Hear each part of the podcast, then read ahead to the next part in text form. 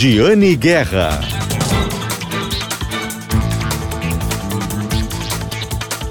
Olá, bom dia. Está começando o programa Acerto de Contas, o programa de economia aqui da Rádio Gaúcha. Na pauta de hoje, vamos falar sobre o setor imobiliário, sobre a construção e o impacto em cadeia, inclusive nas fábricas, no setor moveleiro, que é tão importante aqui para o Rio Grande do Sul, em especial para a Serra Gaúcha. Vamos projetar qual será o desempenho desse setor neste ano, as dificuldades, a falta de insumos, o impacto da alta de juros no crédito imobiliário. Vamos também falar um pouco hoje sobre imposto de renda. Vamos tirar dúvidas dos nossos ouvintes a respeito de novidades do imposto de renda e questões que aconteceram ano passado, como, por exemplo, as flexibilizações trabalhistas. Qual é o impacto na declaração do imposto de renda dos trabalhadores neste ano? Vamos falar também sobre o sobe e desce do preço da gasolina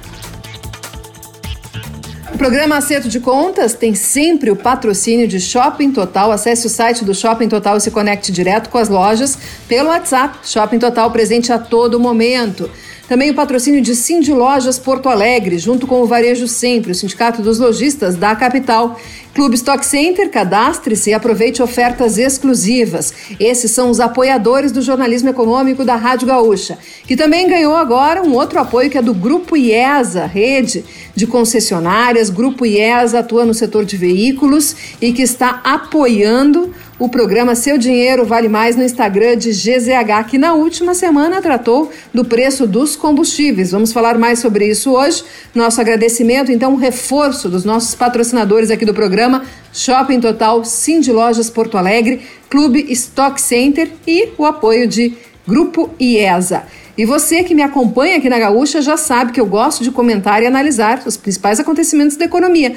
Só que não é só aqui que eu falo sobre o assunto, não. Eu também publico conteúdos diariamente lá em GZH. E se quiser ler tudo que eu escrevo, a minha dica é aproveitar o mês do consumidor GZH e assinar com uma oferta especial. Assim você vai ter acesso livre não só às minhas colunas, mas a mais de 70 colunistas, notícias em tempo real e vários outros conteúdos sobre assuntos do estado e do futebol. Entre em assinegzh.com.br e aproveite. Como eu anunciei antes, vamos falar sobre o setor imobiliário, o setor da construção civil, o impacto na cadeia econômica, inclusive no setor moveleiro. E eu recebi um estudo muito detalhado sobre o setor de imóveis em 2020 aqui na região metropolitana de Porto Alegre, feito pela Brain Inteligência Estratégica. E eu convidei para uma conversa o sócio dirigente da Brain, Fábio Tadeu Araújo, nós conversamos na última semana, foi uma conversa, uma entrevista bastante longa, e eu separei um trecho para trazer aqui para vocês. Vamos ouvir? Mas o setor imobiliário conseguiu se destacar no noticiário econômico positivo porque recebeu muitos estímulos, né, porque foi um setor bastante resiliente, mas que também enfrentou seus desafios e segue enfrentando, como por exemplo Sim. a falta de insumos, né, Fábio? Esse é o maior desafio do setor. Daqui a pouquinho, eventualmente, a gente pode falar disso, mas. Pois é, bom, já que já estamos falando sobre isso, eu tenho percebido que o insumo que o pessoal mais reclama, que está ficando mais caro, é o aço. É, os metais, de maneira geral, o, o, o, aço e o cobre são os dois. O cobre até subiu mais que o aço, mas se usa bem menos cobre, enquanto o aço vai em toda a estrutura do empreendimento, né? Uma coisa importante que veja, nós estamos desde o início do Plano Real com o maior valor do IGPM acumulado em 12 meses. O IGPM é justamente o índice que capta dentro dele o INCC, que é o Índice Nacional dos Custos da Construção. E ele está no acumulado dos últimos 12 meses com maior alta dos últimos 20 anos. Então não está fácil hoje para poder calcular qual é o preço correto de lançar um novo projeto imobiliário, seja de casas, seja de apartamentos. Sabe que eu, eu, dou muita notícia de empreendimento, as pessoas gostam muito, né? Dá uma audiência muito interessante esse tipo de noticiário. E o pessoal sempre me fala estimativa de investimentos, mas eles estão todos ajustando agora com os preços novos, né, com os custos novos dos materiais que eles estão precisando colocar dentro das suas previsões. E fora a dificuldade, né, que em alguns casos mesmo topando pagar mais, não tem. não tem como comprar. Tá, eles estão conseguindo, vocês percebem, assim, dentro dessas análises que vocês fazem, que como é que está sendo feito esse repasse? Jane, tem as duas, tem duas situações que dificultam a determinação do preço. Uma é respeito ao consumidor. Qual é o limite de quanto o consumidor consegue absorver de aumento desse preço? Em especial, projetos econômicos, o antigo Casa é, Minha Casa Minha Vida, o atual Casa Verde Amarela, ele tem muito mais dificuldade de absorver. Nós estamos vendo aí uma, uma alta média ao redor de 12% nos custos, naqueles que não tem o que fazer, que você é obrigado a repassar para os clientes. Mas nesse caso existe um teto, inclusive, do que o programa diz que você pode vender o preço. Então ali a insegurança é maior. Inclusive, várias empresas que sempre atuaram exclusivamente no segmento econômico estão segurando os lançamentos para repensar o lançamento posterior, assim que ficar um pouco mais claro onde que vai terminar esse aumento de, de preços. Já no segmento um pouco mais de alto padrão, é um pouco mais fácil de repassar. Mas então, uma das preocupações é se o consumidor consegue. Aí nós temos três, vamos dividir para simplificar o raciocínio. Então, o Minha Casa Minha Vida, Casa Verde Amarela, existe um certo compasso de espera. O alto padrão é mais fácil de colocar no preço. E na classe média, alguns empreendedores estão postergando um pouco, não tanto com o receio do consumidor não conseguir pagar, mas sim preocupados se a alta, se eles colocarem 7, 8, 10 ou 12% acima do que pretendia há três meses atrás, para um novo lançamento, vai ser suficiente. Porque existe essa segunda parte. Pode ser que não seja suficiente os 11, 12% de aumento que o INCC teve nos últimos 12 meses. Pode ser que ele chegue a 15, 16, 17%. E aí o consumidor vai ter arcado com um pedaço, mas o restante do custo vai acabar caindo sobre o próprio empresário. Então, em muitos casos, quando o empresário tem menos necessidade de lançamento imediato do projeto, às vezes ele está segurando um pouquinho mais para ter um, um cenário um pouco mais claro para onde vão os preços dos insumos. Pois é, Fábio, pelas tuas respostas eu já consigo ver que o cenário não está claro. Mas, na tua opinião, tu consegue uh, visualizar, fazer algum tipo de projeção de, uh, de quando deve acontecer esse ajuste, quando devemos ter uma normalização de produção, de fornecimento e que. Uh, não, eu não sei se os preços vão voltar ao que era antes, né, mas ter uma não redução significativa de valores.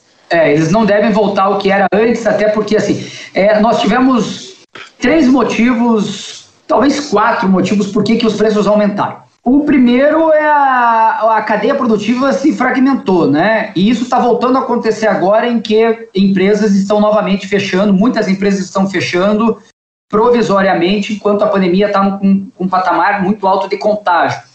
Mas elas não fecham simultaneamente. Então a cadeia produtiva, às vezes, faltam alguns insumos do insumo, né? Mas depois disso, a recuperação da Ásia, de maneira geral, e da China, em particular, foi muito mais rápida e intensa do que se imaginava. E isso elevou o preço das commodities no mundo inteiro. O aço é uma commodity internacional. Então, os preços subiram por causa do aquecimento da demanda mundial, além do que se previa. Além disso, nós tivemos o derretimento do câmbio, né, uma desvalorização muito forte do real em relação ao dólar. Ao mesmo tempo, então, Jane, eu acredito que tanto o aquecimento global da atividade econômica não devemos ter grandes surpresas agora, que vão aumentar ainda mais em dólar o preço, quanto a desvalorização do real, ela tende a permanecer mais ou menos constante ao longo dos próximos meses. Isso significa que a gente já está no final, provavelmente, desse ciclo de alta de commodities e de insumos da construção. Não significa que os próximos dois meses ainda não veremos um pouco de alta, mas eu acredito que essa alta já é no patamar bem mais tênue do que foi nos últimos seis meses, com uma possibilidade de início de queda aí a partir de junho ou julho. Eu acredito que, assim como todos os setores, né, tem uma dependência muito forte do avanço da imunização das pessoas para parar com esse vai e vem, esse abre e fecha, e que as empresas consigam fazer um planejamento de produção mais, mais adequado, né, para sem, sem trabalhar com tantos sobressaltos no cenário, não é?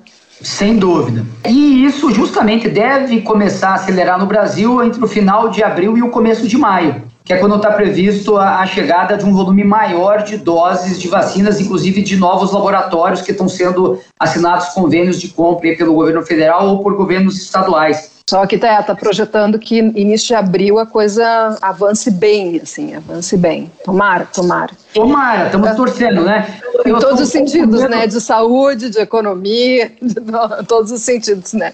Sem dúvida, uh, sem dúvida. Fábio, ah, vocês me mandaram né, um, um estudo bem detalhado sobre o ano passado, né? E está é, tá bem interessante, muitos, muitos dados. Eu vou disponibilizar ele depois para os nossos ouvintes, mas eu queria comentar contigo alguns dados sobre ele. Uh, em relação ao ano passado, né, é, ele, ele tem dados aqui da região metropolitana de Porto Alegre. Sim. Pega aqui Porto Alegre, Canoas, né? E ele traz que no ano passado nós tivemos 82 empreendimentos lançados. É um número menor do que 2019, menor do que 2018, mas que mostra, né, vocês também dividiram por trimestre, mostra que teve um comportamento muito diferente nos trimestres, né? Teve aquele, aquela baixa forte no segundo trimestre, que foi o início da pandemia, né, compreensível, todo mundo com receio, né, não vou lançar, vou ver o que vai acontecer, e tá, tudo fechou, até a indústria, a construção civil também fechou naquele período, né, que coisa, inclusive, o pessoal da construção fazia fazia parte das negociações junto com os lojistas aqui para retomada.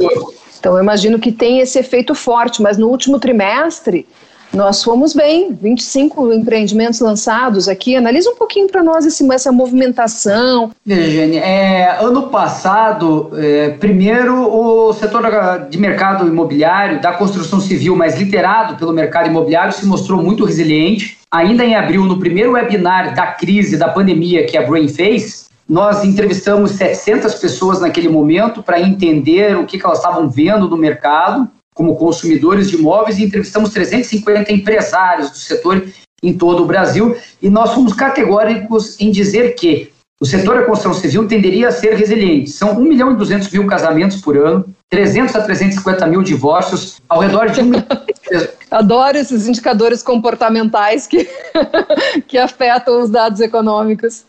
Sim, porque, veja, a, a, a gente pode perder emprego, mas as pessoas continuam casando, continuam se separando, continuam mudando de cidade e muitas perdendo emprego. E dizem que a pandemia, inclusive, acelerou casamentos e divórcios. Né? As duas coisas, viu?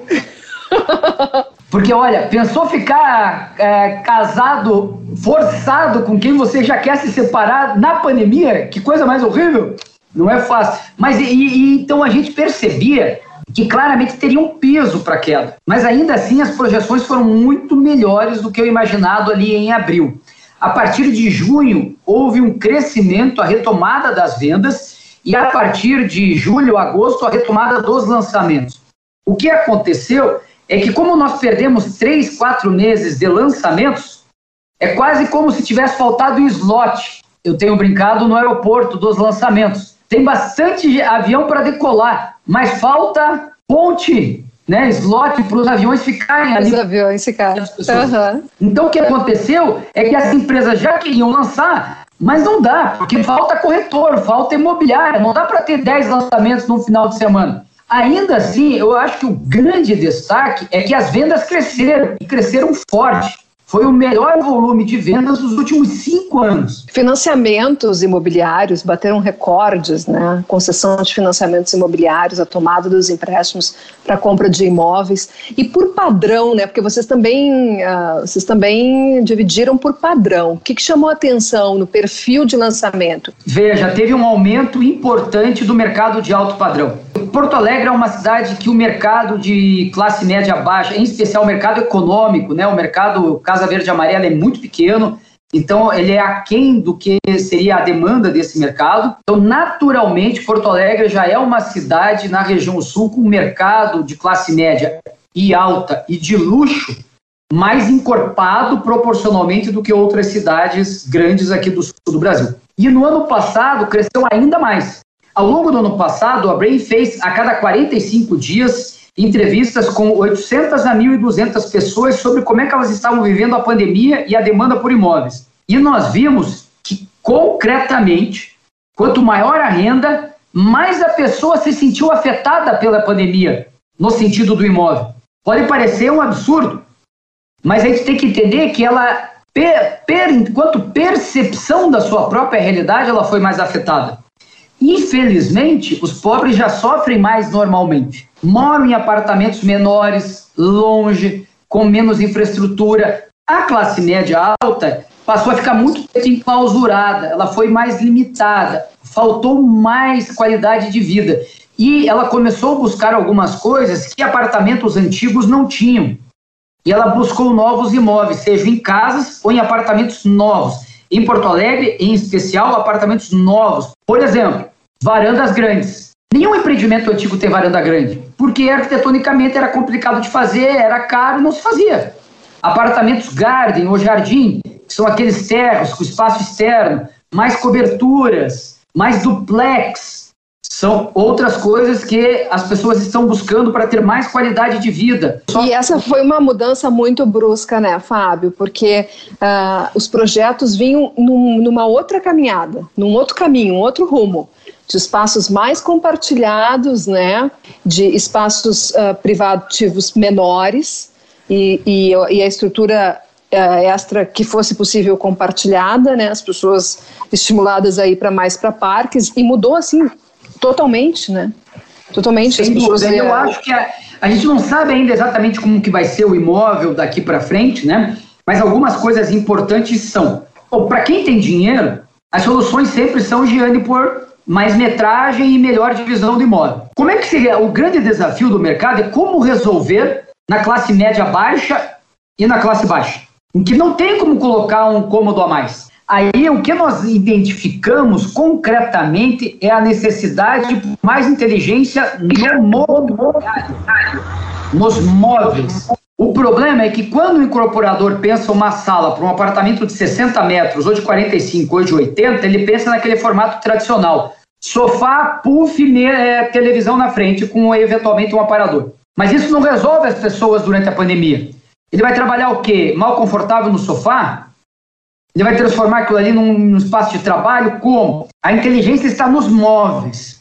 Então, a questão é tanto móveis como como é que eu permito com que a pessoa utilize ambientes para outros usos, já que eu não poderei construir porque não vai caber no bolso. Você é vincular a assinatura, pensar juntamente. O que, que a indústria pretende fazer, por exemplo, com os carros elétricos? Ela se juntou a empresas que pensam baterias, para se pensar junto. E, e os automóveis que vão autônomos, de direção autônoma, se vincularam a empresas de mapas e de satélites para poder fazer em conjunto. Porque não dá para. não, não vende só o produto para o consumidor, vende a solução toda. A solução toda. A solu, né, o pacote, assim. O pacote. E eu acho que as empresas não perceberam essa oportunidade ainda, Jane né, de trazer a. Oh, mas é bom, porque aqui nós temos um polo moveleiro muito importante aqui na Serra Gaúcha. Muito importante aqui na, na Serra Gaúcha, né? E inclusive conversamos esses dias com a Todeskine, que é líder, né, dessa. Conversamos com o seu Ricardo Farina, né? Aqui, exatamente aqui nesse programa, falando sobre como eles estão apostando que no momento da pandemia, num determinado momento, eles ficaram com muito receio né, do que ia acontecer. Né? O mercado explodiu. E aí, daqui a pouco, começaram a ver que não, que, não, que, que a demanda deles estava aumentando muito, porque as pessoas estavam ficando mais em casa e que era o mercado, o nicho de mercado deles. E agora vão triplicar a fábrica de móveis que eles têm na Serra, assim, Vento Gonçalves. Então, são, são, são setores né, que, que, que, além de ser resilientes, eles estão crescendo muito. Crescendo.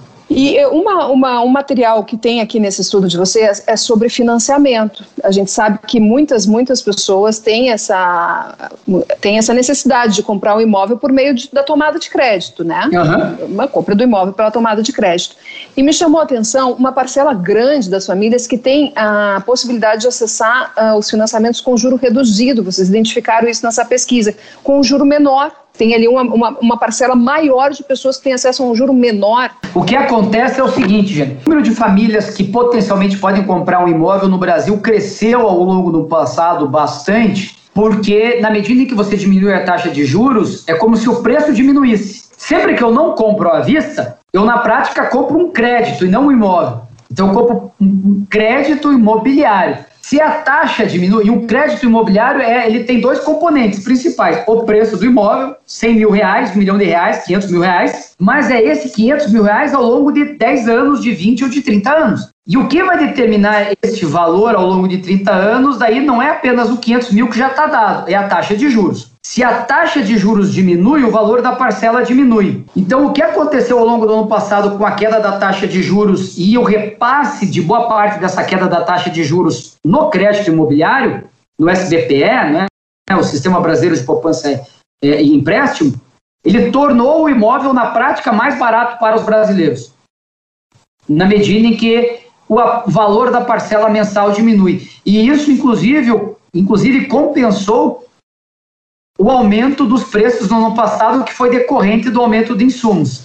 Por que, que nós não vimos um impacto ainda tão grande na queda de vendas? Inclusive, as vendas cresceram no passado. Ah, interessante. A taxa de juros impactou o preço, eventualmente. Houve uma compensação de. de... Mas houve uma compensação pela queda dos juros. E agora que está subindo, hein, Fábio? Veja, a, nossa... a taxa de juros Selic está subindo, será que vai ter esse repasse? Porque o crédito imobiliário também é um crédito bacana para as instituições financeiras, né? Delas terem esse tipo de cliente, esse tipo de crédito. Ele costuma ter uma inadimplência baixa. É a mais baixa do mercado. Hoje no Brasil a inadimplência é entre 1,6% e 1,7%, ela é baixíssima. O banco tem esse cliente por 20, 30 anos para ficar vendendo produtos, serviços, seguros, etc. E é, eu acredito que até 5, 5,5% na Selic a gente não vai ter o um impacto na, na taxa de juros dos empréstimos. Algumas modalidades eventualmente vão deixar de ser tão atrativas, mas o cliente tem várias possibilidades hoje. Ele tem IPCA mais juro fixo, ele tem a tradicional que é TR mais juro. Então, como hoje tem várias modalidades, algumas talvez com o aumento da taxa de juros deixem de ser atrativas, mas ele continuará tendo modalidades ainda muito vantajosas que será bem atrativo para mudar de imóvel, né? Uh, Fábio, para encerrar, se tu quiser fazer mais uma análise, né, porque a pesquisa é bastante extensa, eu vou disponibilizar, vou trabalhar com os dados, nós vamos conversar outras vezes com certeza. Eu gostei muito do papo e eu sei que vai ser muito produtivo para os nossos ouvintes aqui, que são consumidores e são empresários né, da cadeia econômica. Mas uh, eu queria, assim, tu tens alguma análise aqui da região metropolitana, algum, algum ponto que te chamou a atenção, alguma projeção para 2021 que tu queira fazer para nós? Veja, eu acredito que 2021 tende a ser um ano de recorde de lançamentos, pelo menos na cidade de Porto Alegre. Aí envolve não só o mercado imobiliário, envolve uma mudança do sistema de aprovação da cidade. Você sabe, né, que passou a ser muito mais rápido. Porto Alegre, historicamente, demorava muito para aprovar um projeto imobiliário, agora está muito mais rápido. Então, tinha muita coisa engavetada que estava demorando. Eu acredito que, portanto, é um duplo fenômeno o resto do Brasil teve baixa de lançamentos pela pandemia. Porto Alegre tinha baixa de lançamentos pela pandemia e um histórico de dificuldade de aprovação. E agora Porto Alegre está nas outras duas coisas. Então, como o resto do Brasil, vai acelerar o lançamento. Mas tem mais ali uma aceleração da, da liberação. Então, eu acredito que vai ser recorde de lançamentos é, em valores reais, pelo menos dos últimos 5 a 7 anos, este ano. Eu acredito que a sociedade, mesmo com os números muito ruins da pandemia nesse momento, é, é momentâneo, a gente está mais acostumado. Os empresários, em especial, estão, já sabem como vender online, já sabem como se aproximar e se relacionar do cliente de maneira online. Isso faz muita diferença. Nós tivemos que aprender muito no passado, muito rápido. Então, a gente já está mais acostumado com esse processo e nós acreditamos que teremos um crescimento aí nas vendas da faixa de dois dígitos. Esse ano a gente acha que vai inverter. Ano passado as vendas cresceram e os lançamentos caíram. Esse ano a gente acha que os dois vão crescer numericamente, mas uh, os lançamentos vão crescer talvez acima da, da, do crescimento de vendas, porque eles estão reprimidos. Né? Então, talvez. Lançamento... Estão, estão se abrindo os slots para os lançamentos.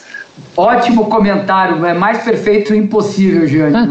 É justamente isso. Então, o que a gente espera é que, passadas essas nuvens negras aí ao longo do mês de abril, e nós acreditamos, embora sejamos uma empresa que estuda muito o mercado imobiliário, nós não estudamos apenas o mercado imobiliário, e falamos o tempo inteiro, temos clientes internacionais, vários fundos de investimento internacionais são clientes da Brain, então, quinzenalmente pelo menos, nós estamos falando com alguém da Inglaterra ou dos Estados Unidos ou da França, né? E concretamente a vacinação tem feito uma diferença importante no, no ânimo dos empresários e dos consumidores. E com essa aceleração, agora a gente está começando a ficar mais rápido. Talvez abril ainda seja complicado, mas maio já vai ser bem diferente. Junho, então, vai ser muito diferente. E, portanto, acreditamos que as vendas vão crescer entre 10% e 20%. Pode me cobrar no final do ano. Ah, te cobro, te cobro antes até, para a gente fazer o, o monitoramento. Obrigada, viu, pelas informações, obrigada pelos detalhes, agradeço também a tua equipe que me passa sempre as informações, muito bacana os recortes, né, que eu digo que eu sempre preciso daquele olhar regionalizador, assim, para falar para o nosso mercado daqui. Obrigada, viu. Fábio Tadeu Araújo, que é sócio-dirigente da Brain Inteligência Estratégica, obrigada pela entrevista.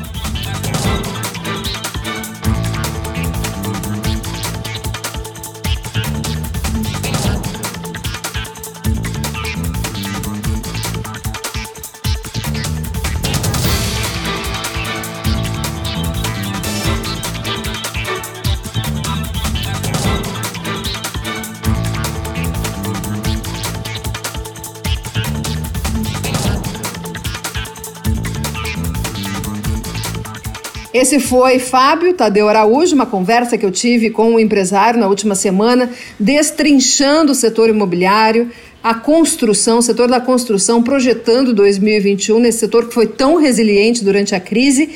E ele é sócio-dirigente da Brain Inteligência Estratégica. Quem quiser conferir a entrevista completa com ele, é só conferir ao longo da semana em GZH, gaúchazh.com.br. Eu vou anexar lá também o estudo esse bem completo que a Brain nos mandou, com todos os detalhes do desempenho do setor imobiliário aqui do Rio Grande do Sul e as projeções que nós fizemos nessa entrevista com mais detalhes. Agora nós vamos para o intervalo.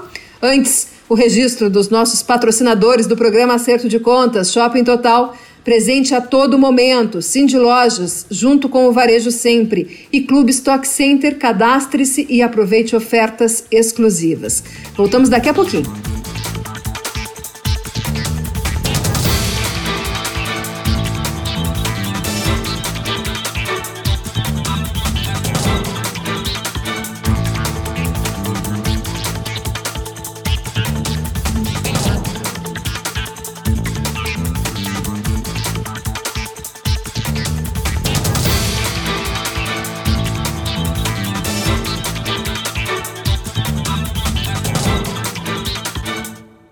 Aqui é Giane Guerra e eu espero vocês na Gaúcha para ouvirmos empresários antecipando investimentos, análises econômicas e, é claro, dicas de finanças pessoais. Tudo sempre em primeira mão no acerto de contas, agora com uma hora de duração. Domingo, das 6 às 7 da manhã.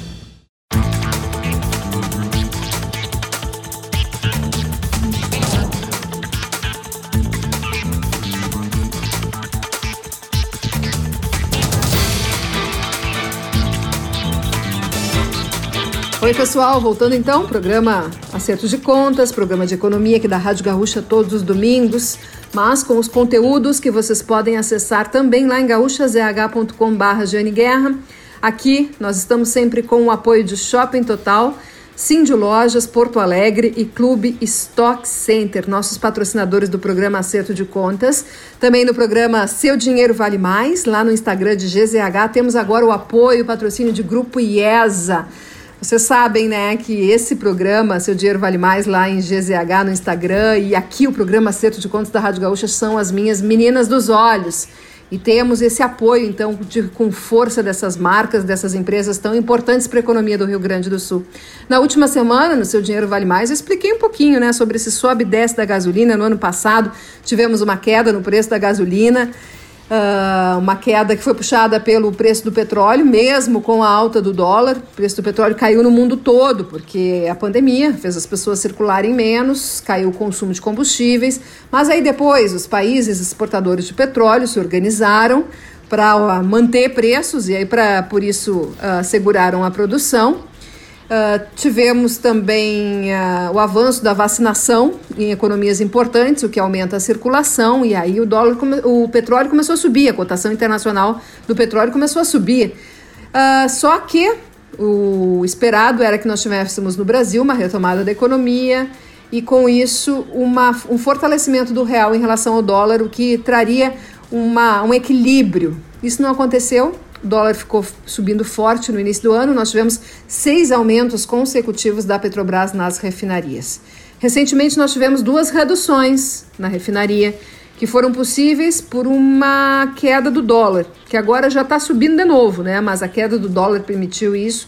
Queda na cotação do petróleo também por alguns dias permitiram que a Petrobras reduzisse preços aqui para, para as distribuidoras.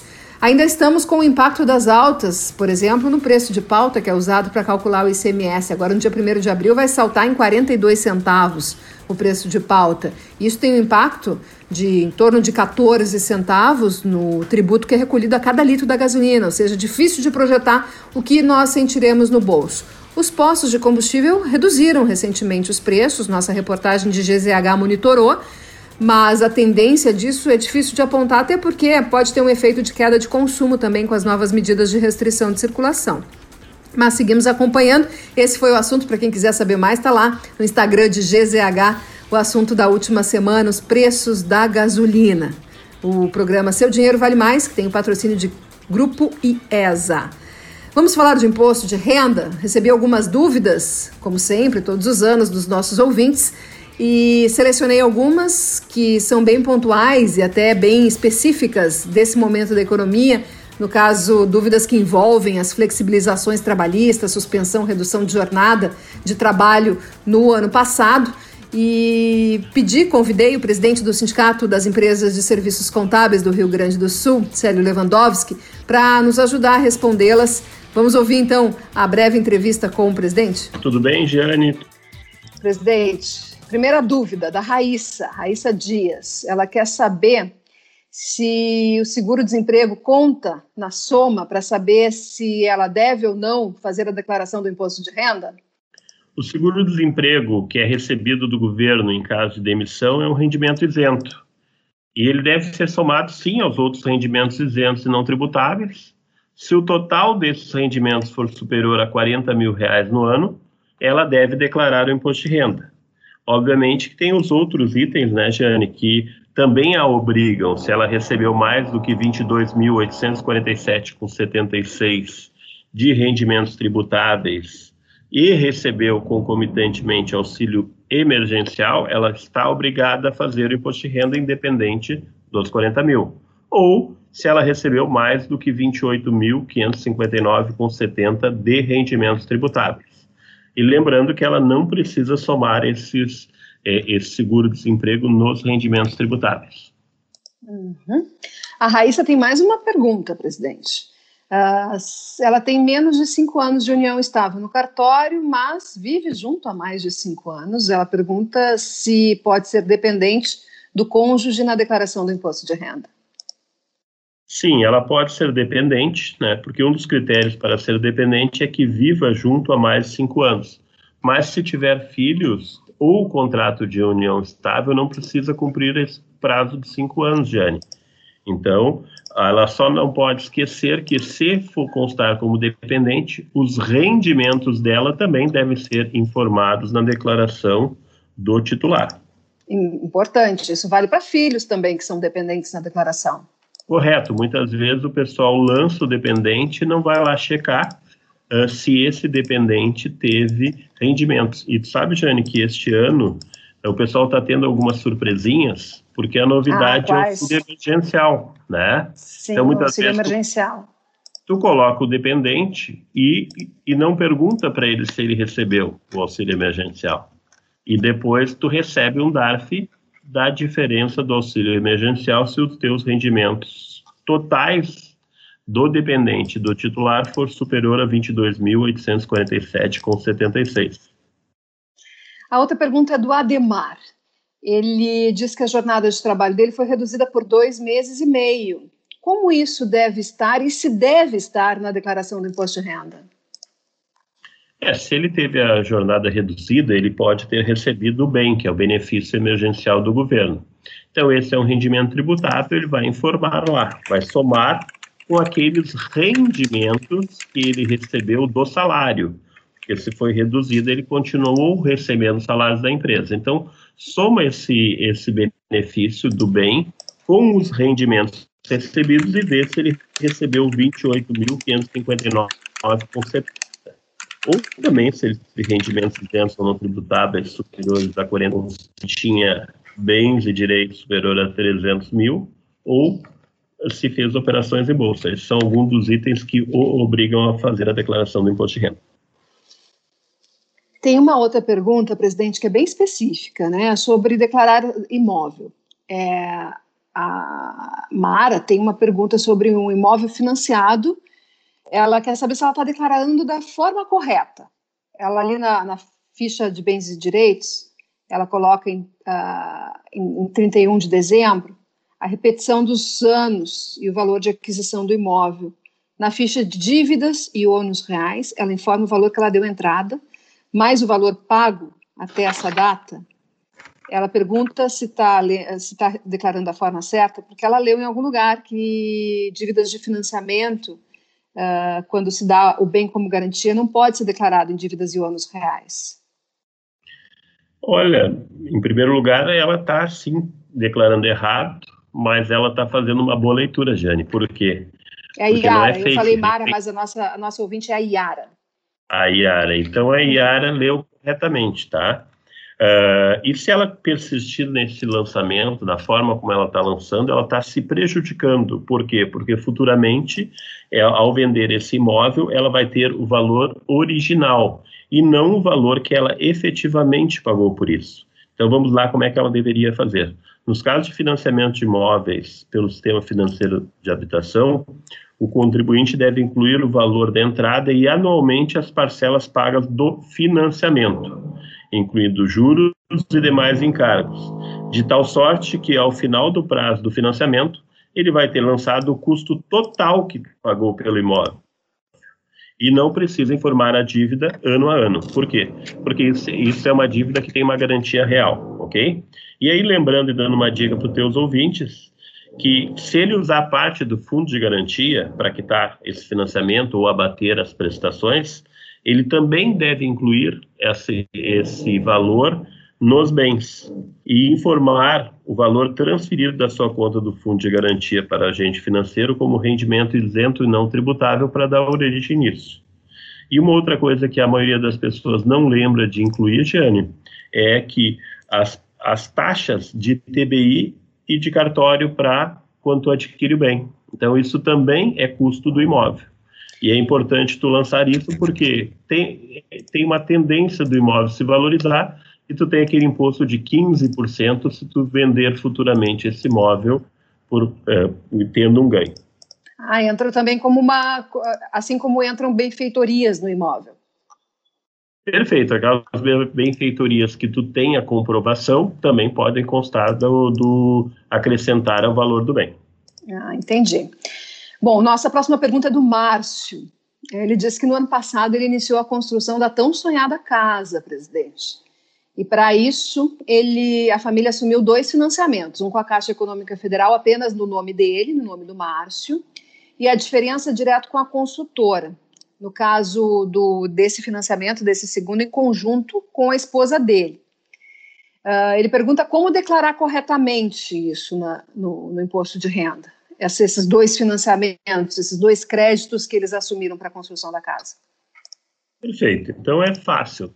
Ele tem duas maneiras, Jane. A, maneira mais fácil, que é a mais tradicional, é um dos cônjuges lançar todo o valor do bem e informar lá no, na identificação que é, tem o cônjuge, e o, o, o cônjuge que participa com, com parte do recurso, ele, ele compõe a renda total do casal para justificar o acréscimo. Então, essa é a forma mais fácil. Ele lança lá o valor que ele pagou de entrada, mais todas as parcelas que ele pagou do financiamento habitacional e o valor total que ele financiou dessa segunda parte, sem estar vinculado ao, ao, financia, ao financiamento. Então, lança lá em dívida só esse empréstimo que ele tirou fora do sistema financeiro, ou seja, o, segundo empréstimo, né, Jenny? E depois ele vai ano a ano acrescentando as prestações deste financiamento habitacional e eu tenho daria uma dica para ele. Também lance os juros do segundo financiamento, porque foi utilizado para pagar este imóvel, certo? E lança lá e vai diminuindo a dívida ano a ano. Outro jeito, Jane, é lançar o que cada um contribuiu. Então, vamos supor, um entrou com 50% e o outro com 50%. Cada um lança 50% do bem e das parcelas no seu imposto de renda. E assim vai lançando ano a ano. Se for uma proporção diferente, também pode botar 70 30, 60 40 e assim por diante. Isso, fazendo isso, sinaliza direitinho para a Receita Federal onde está indo o dinheiro, de onde vem o dinheiro. É sempre, é sempre interessante, né? É uma opção interessante. É, a Receita, quando ela faz uma análise da tua evolução patrimonial, ela também avalia se essa evolução patrimonial tem uma contrapartida nos teus rendimentos, se isso está coerente, né? Agora, quando tu mostra ali que tu tem um, tem um conge, ela faz uma análise das duas declarações em conjunto. Então, fica bem fácil para ela, ela examinar isso. Ah, interessante. As nossas duas próximas e últimas perguntas dos nossos ouvintes tratam também de redução de jornada de trabalho, assim como a outra que o presidente respondeu um pouco, atrás, um pouco antes, né? Uma delas é do Daniel, teve a, jornada reduzida durante a pandemia, com a medida provisória do ano passado, e pergunta se deve fazer algum procedimento diferente na declaração se a empresa fornece o extrato de rendimento já descontando os valores. Sim, uh, aí, Jânio, acho que é importante a gente separar cada tipo de benefício. Tem o benefício que o governo federal pagou via Ministério da Economia. Este vem no informe que pode buscar na tua carteira de trabalho digital. Então, este tu vai lançar com o CNPJ 00394 460 barra 0572-59, que é chamado Benefício Emergencial de Preservação do Emprego e da Renda. Então, ele recebeu isso como uma, uma compensação por ter reduzido a carga horária. Quem pagou foi o governo. Já a empresa pagou o salário, se foi redução, aquela parte do salário que ele continuou trabalhando, Jane. Então, isto vem como rendimento uh, tributável. E ainda tem uma terceira para nos confundir, que é um auxílio. O que, que é o auxílio? Este valor que o governo pagou tinha uma limitação, então a empresa também poderia complementar um valor para o funcionário. Este complemento é chamado de auxílio é, e, e, é pago pela empresa, por algumas empresas, nem todas fizeram esse pagamento, que era espontâneo, e é rendimento isento. Mas esses, Jane, já estão no informe de rendimentos. Então, o que foi pago pela empresa vem no informe de já rendimentos. Vai e o que Isso, foi pago pelo a... governo, aí o contribuinte precisa buscar essa informação. Perfeito. Inclusive, inclusive já está lá consignado o que, que é rendimento na empresa, o que, que é rendimento tributável, o que, que é rendimento isento. E o benefício esse é rendimento tributável, Jane. Sim, Bom, a outra pergunta uh, da, da ouvinte Ana é, é, é, nessa linha, né? É bem nessa linha da, uh, da resposta que o presidente deu para o Daniel. Ela, ela, teve a jornada reduzida, pergunta se deve declarar o valor pago pelo governo, né? Sim, e onde encontra dados como CNPJ, valor correto para incluir na declaração. O presidente respondeu antes, mas pode repetir aqui para a Ana, presidente? Claro. Perfeito. Esse benefício que foi pago pelo governo federal é chamado, então, Benefício Emergencial de Preservação do Emprego e da Renda, e foi pago através do Ministério da Economia. É considerado rendimento tributável e deve ser somado aos demais rendimentos para ver se o contribuinte recebeu mais do que R$ 28.559,70. Neste caso, ele está obrigado a fazer a declaração e incluir esse rendimento na ficha rendimentos tributáveis de pessoa jurídica. Uh, e o CNPJ, como eu tinha falado anteriormente, é 00394 460 0572-59. E ele pode consultar esse valor via aplicativo da carteira de trabalho digital. Um detalhe importante, Jane, se esse contribuinte recebeu o auxílio emergencial, o limite de rendimento tributável para ele declarar é menor, é 22.847,76. Inclusive o Daniel, que é o craque aí dos gráficos e das e dos, e das dos infográficos do GZH. Eu mandei para ele um, um, materialzinho que a própria Receita uh, fez, que está muito interessante, assim, está bem fácil, está separando o que, que é auxílio, o que, que é benefício, o que, que é auxílio pago pelo governo, né? É, e quando tu tem que declarar um, quando tem que declarar outro, então se ele, ele pode colocar isso aí é, no, no, material de vocês, na, nas redes de vocês, que eu achei, se vocês acharem interessante. Eu achei muito elucidativo, para mim foi muito, ficou muito claro lendo aquele material. Ah, muito legal. Daniel Giussani, meu parceiro da coluna, está nos ouvindo aqui com certeza e vai encaminhar esse material. Nós vamos disponibilizar para os ouvintes com certeza, presidente. É isso, muito obrigada mais uma vez por nos ajudar eu... a responder aqui as dúvidas dos nossos ouvintes há tantos anos, né, presidente? Eu que agradeço e sempre lembrando, Jane, ficou com dúvida? Procure um contador ou um escritório de contabilidade. Forte abraço a todos. Obrigado, presidente do Sindicato das Empresas de Serviços Contábeis aqui do Rio Grande do Sul, com RS, presidente Sérgio Lewandowski.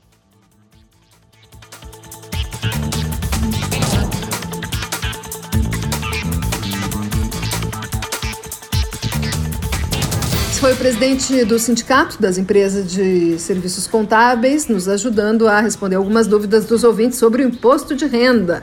Lembrando que tem que fazer a declaração e enviar para a Receita Federal até o finalzinho de abril. No ano passado teve prorrogação, mas nesse ano não está previsto adiamento de prazo. Esse então é o programa Acerto de Contas, programa de economia aqui da Rádio Gaúcha, que tem os patrocinadores de Shopping Total, patrocínio de Shopping Total. Acesse o site do Shopping Total e se conecte direto com as lojas pelo WhatsApp. Shopping Total presente a todo momento. Shopping Total que está reaberto agora para as pessoas, uh, para os clientes, mas segue lá com a ferramenta que conecta os clientes com o WhatsApp dos lojistas, para quem quiser comprar pela internet, estiver em casa, não quiser ir até o shopping neste momento. Mas para quem quiser estar tá lá com todos os cuidados, todos os protocolos sanitários, Cindy Lojas Porto Alegre, junto com o Varejo Sempre, Sindicato dos Lojistas aqui da capital. Nosso patrocinador, nosso parceiro, fonte das notícias, uh, da coluna Acerto de Contas em GZH também. E Clube Stock Center, cadastre-se e aproveite ofertas exclusivas. Clube Stock Center, bandeira de atacarejo do comercial Zafari.